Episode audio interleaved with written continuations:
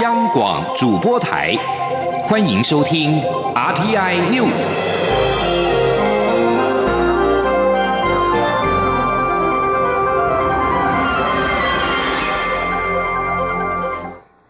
各位好，我是李思利，欢迎收听这一节央广主播台提供给您的 RTI News。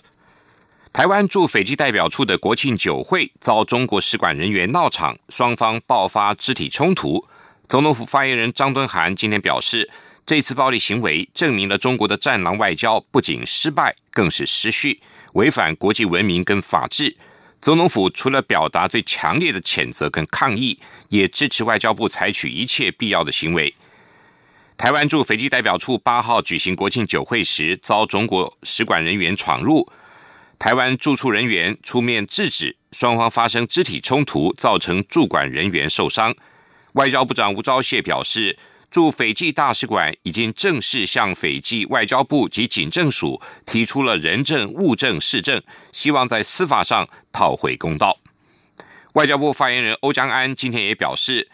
这个事件再次凸显中国专制体制的极为粗暴、野蛮跟霸道不讲理的本质。所谓“战狼外交”已经变成了流氓外交，世界各国都应该跟台湾一起谴责中国，共同唾弃这种诉诸暴力的蛮横行为。记者王兆坤的报道。驻斐济代表处国庆酒会事件引发各界关注。外交部发言人欧江安表示，事件最主要的起因是中国政府“战狼外交”的粗暴行径，先是企图硬闯我国国庆酒会，想偷拍搜证受邀宾客，接着动手打人。诉诸暴力就是不对，我方只是基于自我防卫的立场。欧江安指出，中国政府动粗之后，还撒谎且不断圆谎、颠倒是非，想要诬赖嫁祸台湾，根本是打人喊救人。这种做法大错特错，且又不懂自我反省其战狼外交行径，已引起许多国家的反感与厌恶。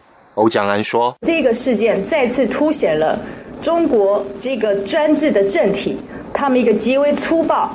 野蛮而且霸道不讲理的一个本质，我们看到了“战狼外交”在这件事情上已经转换成为了流氓外交。我们认为诉诸暴力这是零容忍，各国皆同，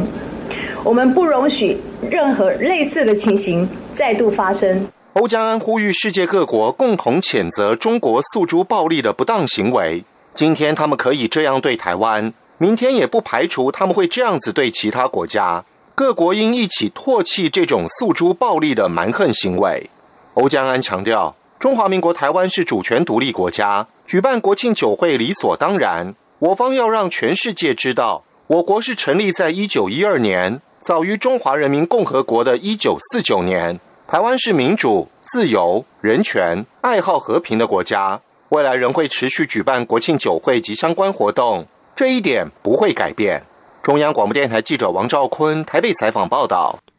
国军积极精进战备训练。国防部今天表示，F 十六战机在空军战术总验收竞赛，也就是天龙操演，实施了空对空实弹射击任务，使用的是红外线响尾蛇飞弹，希望借此增强官兵实战的能量，达到从严、从难、从实的训练目标，提升国防战力。这次任务包括长机跟僚机的相互合作，飞行员跟机工长进行战机三百六十度检查，五挂分队官兵也整检挂带红外线响尾蛇飞弹。空地勤人员不仅彼此配合，还一起为任务飞行员加油打气。战机升空穿越云层后，发现目标，飞行员锁定目标并发射飞弹，随即实施转弯脱离。另外，有地面部队进行实弹射击，持续的勤训精练，捍卫国家安全。经济部今天公布九月份的外销订单超过五百亿美元，写下历史新高纪录，年增百分之九点九，连续七个月的正成长。经济部指出，九月份除了电子业接单，因为消费电子新品的备货潮显现而大爆发以来。多数产产也一扫过去几个月的衰退阴霾，甚至由黑翻红，表现优于预期。记者谢嘉欣的报道。九月外销订单创下历史新高，且为历年来首破五百亿美元大关，来到五百点三亿美元，年增率百分之九点九，连续七个月正成长，表现远远优于经济部原先预期。经济部说明，九月接单开出好成绩有两大原因。首先，智慧手机、穿戴装置等消费电子新品备货潮效应，以及五 G 高效运算等新兴需求持续畅旺，加上华为效应的余波荡漾，推升电子业接单创历史新高，年增率逼近三成。另一方面，传统产业因各国重启经济需求回温，接单大多扫除过往衰退阴霾，包括基本金属、塑橡。胶双双翻红，若排除春节因素，都结束二零一八年十一月以来的负成长。而机械业也年增百分之二十三点七，连续三个月正成长，成为推升九月外销订单的功臣。不过，资讯通信产品九月接单是意外衰退，年减百分之九点六。经济部解释，主要是国际品牌智慧手机新品延后推出，连带备货效应跟着延后所致。所幸资讯通信产品的远距需求没有衰退，也抵消了部分减幅。经济部统计处处长黄玉玲说：“这个是因为比较机器不一致的原因，因为以往国际的品牌的智慧手机可能是集中在九月份发布新品，接单金额的话，在九月份的备货就会比较高。但是今年的话，部分国际品牌的新品是延到十月以后发表，所以以至于说去年的机器比较高造成的。”经济部表示，以目前一到九月整体外销订单接单年增百分之四。点二，搭配过去经验来看，评估全年接单朝正成长发展是更进一步，且各国经济如能持续回稳，船产接单的复苏力道应可持续，为正成长幅度增添助力。至于十月份外销接单年增率，则预估将落在百分之八点九到百分之十二点一。中央广播电台记者谢嘉欣采访报道。原能会今天审查通过核二厂的除役计划，核二厂一号机、二号机分别将于二零二一年的十二月二十七号以及二零二三年的三月十四号停止运转。后续待台电公司提出环保署认可的环境影响评估跟相关资料，原能会才会办理核发除役许可的相关事宜。记者杨文军的报道。人能会自二零一八年十二月收到核二厂除役计划后，由外部专家学者二十二人与同仁五十六人组成专案审查团队，历经两年的严格审查后，于二零二零年十月完成审查通过。核二厂一号机及二号机分别将于二零二一年十二月二十七号及二零二三年三月十四号停止运转。不过，早已通过审查的核一厂除役却不断卡关，室外。干式储存设施的水保完工证明迟迟无法获得新北市政府核发，台电公司评估核二厂也将面临跟核一厂一样的情况。台电核能后端营运处处长张学直说：“放在干式储存，它自然通风，好就可以维持它的安全。放到炉气里面，要担心有没有缺水啦、缺电啊、泵有没有转啊、热交换有没有移把热移出去啊。”所以说，要要顾虑的东西比较多一点啊，相对上还是拿了干式储存会比较安全一点呢。由于核二厂目前两部机组皆在运转中，发电量近乎满载。若一号机明年底停止发电，是否冲击电力供应？张学直表示，所有核电厂停止运转时间皆在规划中，停止运转后的电力缺口将由其他发电系统补足。原能会也指出，后续待台电公司提出环保署认可的环境影响评估及相关资料，原能会才会办理核发除役许可相关事宜。由于环评。审查时间较长，可能停止运转后才发许可。中央广播电台记者杨文君台北采访报道。国防部军事情报局岳姓少将张姓上校跟周姓上校退役之后，卷入了共谍案，涉嫌多次引荐民间人士认识中国大陆国安人员，甚至交付情报资讯。台北地检署今天指挥调查局搜索约谈岳姓少将等三嫌到案。另外约谈了多名证人协助厘清案情，检调初步认为，岳姓退役少将等人涉嫌违反国家情报工作法，泄露或交付涉及情报来源、管道或组织及有关情报人员与情报协助人员身份、行动或通讯安全管制等资讯。岳姓退役少将等人是否涉及国家安全法的发展组织罪嫌，检调会一并的深入追查。不当党产处理委员会跟国民党协商党产捐赠事宜。但是双方对于认知的差距太大，协商暂时终止。党展会副主委孙斌今天表示，诉讼判决应该还有一段时间，希望能够在行政诉讼结果出炉前有结果，会继续沟通。党产会原定上周二度跟国民党协商党产捐赠事宜，但是国民党主张中投跟新玉台的股权是合法拥有，希望捐给退抚基金或劳退基金。不应该以不当党产的方式收归国有，并成立促转基金。党产会认为跟国民党的立场差距太大，因此协商宣告取消。爱尔兰总理马丁今天发出全国的禁足令，宣布爱尔兰将率先成为欧洲联盟恢复俗称武汉肺炎的 COVID-19 疫情全国防疫封锁措施的国家，但是强调学校将会维持开放。法新社报道，爱尔兰新的全国封锁令将从当地时间二十一号的午夜生效，将为期六周。届时，非必要的零售商家将会一律关闭，酒吧、餐厅只限外带跟外送。马丁在电视转播的全国演说中表示，政府要求全国所有民众留在家里。他说，届时只有必要的工作人员才能够获得许可，为了工作而移动。而且民众外出运动只准许在住家五公里的范围内。爱尔兰政府在声明中警告，违反五公里限制者将会面临处罚。此外，大众运输系统也将只以百分之二十五的运量营运，以服务必要的工作人员。旅馆可以继续营业，但是只限满足必要工作人员的住宿需求。马丁还表示，全国的学校跟托育机构则不关闭。在泰国学生带动的示威抗议情势不断的升高之后，泰国媒体报道，总理帕拉育内阁今天已经同意在下周召开国会特别会议，以因应目前的示威抗议局势。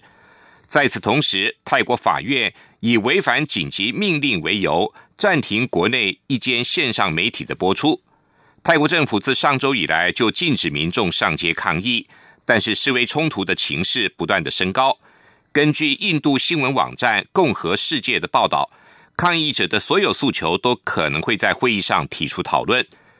泰国国家媒体指出，这场特别会议将在二十六号、二十七号召开，但是没有提供进一步的细节。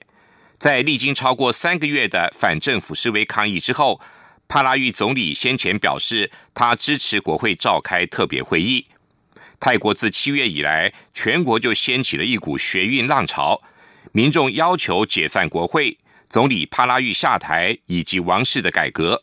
帕拉育的支持者目前拥有国会的多数席次。泰国反政府示威人士无惧政府各种的威吓手段，从十四号至今，每天都有上万人上街抗议，怒吼对政府的不满。在没有学运领袖的带领之下，抗议群众则是利用了新科技，展现快速的动员力跟机动力。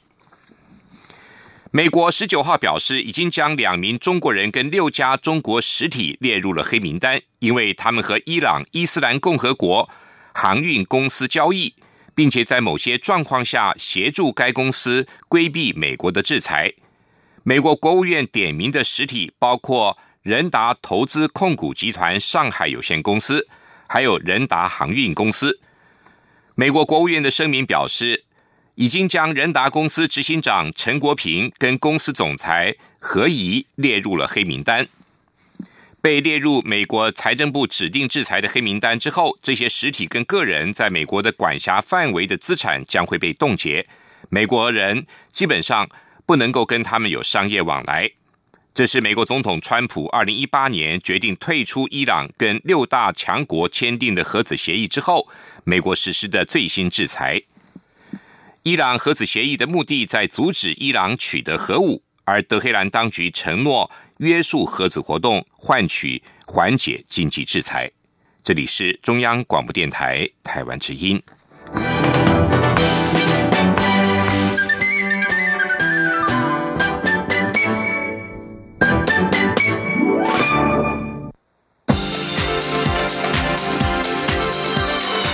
这里是中央广播电台台湾之音，欢迎继续收听新闻。欢迎继续收听新闻。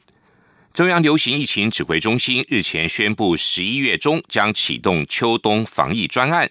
紧缩边境跟境内的管控措施。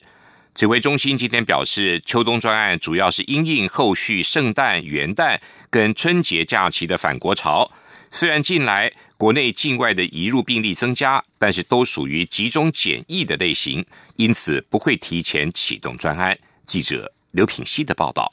近来欧美疫情再起，近日台湾境外移入 COVID-19 病例也增多。继日前四名境外生确诊，十九号又有五名境外移入案例。中央流行疫情指挥中心二十号在公布，国内新增三例境外移入，分别为菲律宾籍二十多岁女性、菲律宾籍二十多岁男性以及本国籍五十多岁男性，都是从菲律宾入境。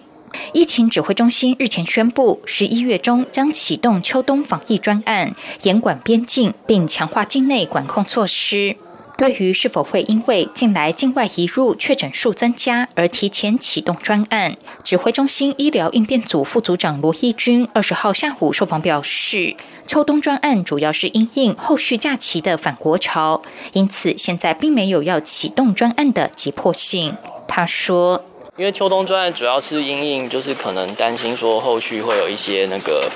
呃，因为圣诞假期或者是呃元旦或者是春节哈，会有呃返乡潮啦，呃返国潮。那目前如果是以目前虽然说境外入增加，可是都还是属于这个集中检疫的的类别哈，比如说不管是移工啊，或者是菲律宾来的民众哈，所以大概秋冬专案还没有那么急迫，现在就要开始去做。罗义军指出，目前主要是要增加防疫旅馆跟集中检疫所的量能，以因应冬季学期结束后大量返国的留学生，还有居住在海外的国人返乡过年。他强调，秋冬专案的细节跟时程仍在演绎规划，指挥中心还会再讨论，目前还没有确切的日期。央广记者刘品熙在台北的采访报道。公费流感疫苗掀起了强打的风潮，引发幼童跟年长者施打不到疫苗的疑虑。行政院长苏贞昌今天为此向国人致歉。苏贞昌今天以请客爆桌来形容流感疫苗供不应求的情况，强调今年进口的疫苗比去年多，但是仍然要拜托国人先让高龄的长者跟婴幼儿优先施打疫苗，达到一定比例之后，就能够达到社区安全。呼吁大家配合。记者刘玉秋的报道。公费流感疫苗出现强打潮，贵府部宣布暂缓五十岁到六十四岁健康成人接种公费流感疫苗，但各地仍出现排队抢打人潮。行政院长苏贞昌为此向国人致歉，欲请国人配合。苏贞昌二十号出席立法院会受访时，进一步以请客吃饭爆桌来形容公费流感疫苗供不应求的情况，并强调政府这次进口的疫苗比去年多，流感发生的情形也远比去年少。很多，欲请国人先让高龄六十五岁以上的长者以及婴幼儿优先施打，才能让危险减少。这就有点像真的是请客吃饭，主人家又怕客人不来啊，结果啊热情邀约，客人又超乎预期，就是台语说的“变得了”，那只好我们自己人啊先站起来让一下。疫苗不是每一个人都要打，疫苗是要给比较高。危险群的长者和婴幼儿施打，那达到一定比例，其实就是社区安全。卫福部长陈时中也说，本来流感疫苗的政策就是要达到群体免疫的效果，只要有百分之二十五的涵盖率就能达到群体免疫。现在准备的公费疫苗有百分之二十五，再加上自费百分之三十一，就能达到公共卫生群体免疫效果。但因为武汉肺炎疫情关系，有些民众误以为流感疫苗就是武汉肺炎的疫苗而强打，再加上五十岁到六十四岁的民众打得很快，导导致高风险者可打的数目变少，因此才调整政策，让高风险者先打，期盼让有限的疫苗达到最大的群体免疫效果。媒体也询问陈时中，被苏贞昌点名因示范打疫苗而造成强打潮，是否觉得背了黑锅而委屈？陈时中笑称不会，他强调只是希望调整政策，让效益更高。至于未来是否会重启让五十岁到六十四岁公费施打，陈时中说，说届时要看整体的施打率。中广电台记者刘秋采访报道。水情吃紧，农委会宣布桃竹苗农田停灌。民众党立委质疑政府以工商业为主的用水思维，主导了全国水资源的调度，主张水利法中的工业用水优先条款应该要检讨。不过，民进党立委认为现行水利法以民生用水为最优先，但工业跟农业都是重要产业，应该是产业情况保留调度用水的空间。现行做法各界应该都能接受。记者刘玉秋的报道。水情拉警报，农委会近期宣布北台湾一点九万公顷农田停灌，并进行补偿措施。不过，民众党质疑桃竹苗停灌措施凸显政府以工商业为主的用水思维来主导全国水资源调度的结果。即便水利法以明定用水顺序为家用、农业、水利、工业、水运，但两千年修法却加了走后门条款，让工业用区能视情况优先用水，工业用水优先供应。并将从偶发变成常态。民众党立委邱成远认为，现行水利法有检讨空间。同时，前瞻基础建设八年编列了两千多亿的水环境改善经费，目前已经执行了一半。邱成远也呼吁，应再做更细致的执行率检讨。应该做这个法制面的全面的检讨了哦，因为我想民生用呃农用、民生用水、水利这个我们还是优先的哦。那这个所谓的后门条款这个部分，我们觉得应该有在检讨的必要。国民党立委杨琼英也说，水利法应整体检讨，农田水利署改为官派后，要如何保障农民的用水权，必须提出配套。他不排除在经济委员会中安排用水相关的专案报告。不过，民进党立委对于水利法是否需要修法态度保留。民进党立委赖瑞龙认为，当然要以民生用水为最优先，但工业与农业都是重要产业，应以当时整体的状况而定，保留现行水利法可调度用水的空间。前这样的处理方式，应该是大家普遍上是能够接受。那但如果说要呃优先来限制工业用水的话，那对于整个产业的影响又有多大？这个恐怕都必须。慎重来评估的哈，那我想还是以呃民生用水优先状况下，以国家的整体最大利益哈，我想这是我们应该做的优先的考量。民进党立委黄世杰也说，民生用水最优先下，农业与工业何种优先，应依产业情况而定。水资源的调配是未来需要共同面对的课题，牵涉到经济社会形态的现状。若更要确实保障农业用水，农委会应超前部署，整体规划农业生产的总量与附加价值，在生产与用用水下有更细致的用水调度与安排。中广电台记者刘秋采访报道：台湾又建医学研发的新成果，国家同步辐射研究中心今天指出，他们开发了独步全球的红外线蜡吸负动力学影像数位技术，首创以石蜡跟蜂蜡作为显影剂，只要六到十五分钟就可以辨识癌细胞。目前已经进入了临床试验的阶段，不久之后，民众就能够享受到这项最新的科技。记者。杨文军的报道。目前医学上常用的癌症筛检技术，包含组织病理分析法、质谱学法与酵素连结免疫吸附分析法。这些方法的前处理程序复杂，测定时间需要数小时到数天，检测结果也常有伪阳性或伪阴性等问题。而且这些方法都是破坏性检测，一旦分析过程失败，就必须重新采集细胞组织。在科技部指导下，国服中心二十号指出。他们开发独步全球的红外线蜡吸附动力学影像数位技术，只要六到十五分钟，就可以从病理组织切片及细胞样品上变异的糖衣辨识癌细胞。国服中心副研究员李耀昌表示，此技术首创以石蜡及蜂蜡作为显影剂，利用蜡的吸附能力，就像施展壁虎功来标示穿着变异糖衣的癌细胞，再利用同步辐射红外光以非非破坏性的检测方式扫描癌细胞，解决了传统检测方法的耗时、人工判读及破坏简体等缺点。他说。从形貌上来看，你会发现，如果用病理部病理医师来看，他会认为这一片是属于良性的。的确，他们判定是良性的。可是我们的红外的蜡吸附动物学看到的结果是什么？你会发现，石蜡的残留量是偏低的，反而是蜡的红蜂蜡的残留量是偏高的。也就是说，它按理讲，它应该是已经恶性的。虽然它是在边缘的地方，看起来形貌是很正常的，事实上应该是不正常的。国府中心指出，此法可以检测结肠癌、乳癌、胃癌、口腔癌、卵巢癌、子宫颈癌、前列腺癌、皮肤癌、神经内分泌瘤及神经胶质母细胞瘤，甚至癌前病变皆可一览无遗，且已获得台湾、日本、美国及欧盟等多国专利，目前已进入临床验证阶段。相信不久之后，民众就能享受这项最新的科技。中央广播电台记者杨文君台北采访报道。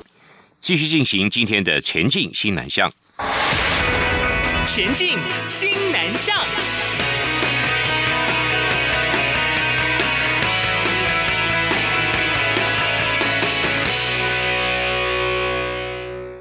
台大实验林民族植物食农教育馆是台湾第一个以食农教育为主题的展览。平时展出三十六种台湾原住民常用的植物。台大实验林管理处表示，台湾拥有多元的食农文化，希望未来能够针对在地新住民举办东南亚香料文化特展。记者陈国伟的报道。由台湾大学实验林管理处设立，位于新义乡同富村的台大实验林民族植物食农教育馆，致力透过食农教育各个面向，深化国人对台湾土地的涵养，同时实现大学社会责任。馆内的山野原味食农文化常设展，搜罗了台湾原住民族三十六种常用植物，包括小米、珊瑚礁、姑婆芋、香蕉、树豆以及大叶山兰等，并介绍这项植物扩及到日常生活的应用层面。台大实验林管理处助理研究员杨志凯指出，像是火广竹，在排湾族部落可作为口笛、鼻笛最佳的制作材料。至于黄藤，在成熟的茎除去叶鞘上的刺之后，可作为捆绑材料，也可烘烤弯曲部位制成手杖，或编出藤椅、藤篮、藤帽等生活用品。黄藤心还可烤来吃，或料理成藤心排骨汤，这些都是传统原住民族菜肴。他也提到。香蕉由叶鞘所组成的假茎，经由抽丝晒干，可作为编织素材。台湾目前仅剩下格马兰族还具有香蕉丝编织的记忆能力。既然台大在一定的高度上，所以民族植物的使用教育馆应该要花一点本事，在台湾来收集这样的东西。所以这个是从哥马兰族的老人家，这个是我们这个收集到的这个橡胶丝的背包，非常非常昂贵哦。这女孩子如果拥有这个的话，据说是植物界的 LV 啊，这个要七千块。七千块的背包。杨志凯说，馆内特展目前展示布农族的小米碎粒，这是台湾原住民族中唯一的碎石板粒，如同汉民族的二十四节气，是人们生活于天地间所依循的准则。他表示，由于新义乡及周边地区也有许多来自东南亚国家的新住民，因此将来也希望能规划在地新住民香料文化展。现阶段先透过九宫格橱窗展示多种香料。最后的这个九宫格的话呢，刚好我们熟悉的鹰嘴豆啊。来自于这个印加王国的这个藜麦，包含说我们说是来自于印尼这个麻辣锅，或者是说泰式的酸味汤里面都会放的这个香茅，还有包含说我们熟悉的这个马蜂橙，都是香料你们会介绍的。民族植物食农教育馆免费入场，每周三到周日上午九点到下午四点开放参观。杨志凯说，随着国内疫情稳定，后续将和邻近的中小学合作，让更多在地学子透过团体参访，深刻认识家乡的食农文化。中央广播电台记者陈国伟南投采访报道。林口长庚医院执行卫生福利部“一国一中心”的策略，从设施、空间指标、饮食选择到服务人员的教育训练等，打造穆斯林就医的友善环境。林口长庚医院院长陈文俊表示，长庚医院主要负责的国家是马来西亚跟文莱，都属于伊斯兰合作组织，有许多穆斯林人口，每年有上千名的穆斯林到长庚医院就医。院方表示，穆斯林友善医疗场域的设施包括了多国语言指标、建制男女区隔的穆斯林祈祷室、友善厕所、镜下设备以及卖家的礼拜方向和礼拜时间表，同时也备有可兰经、鞋柜、礼拜毯、头巾等清真寺的用品。以上新闻由李思利编辑播报。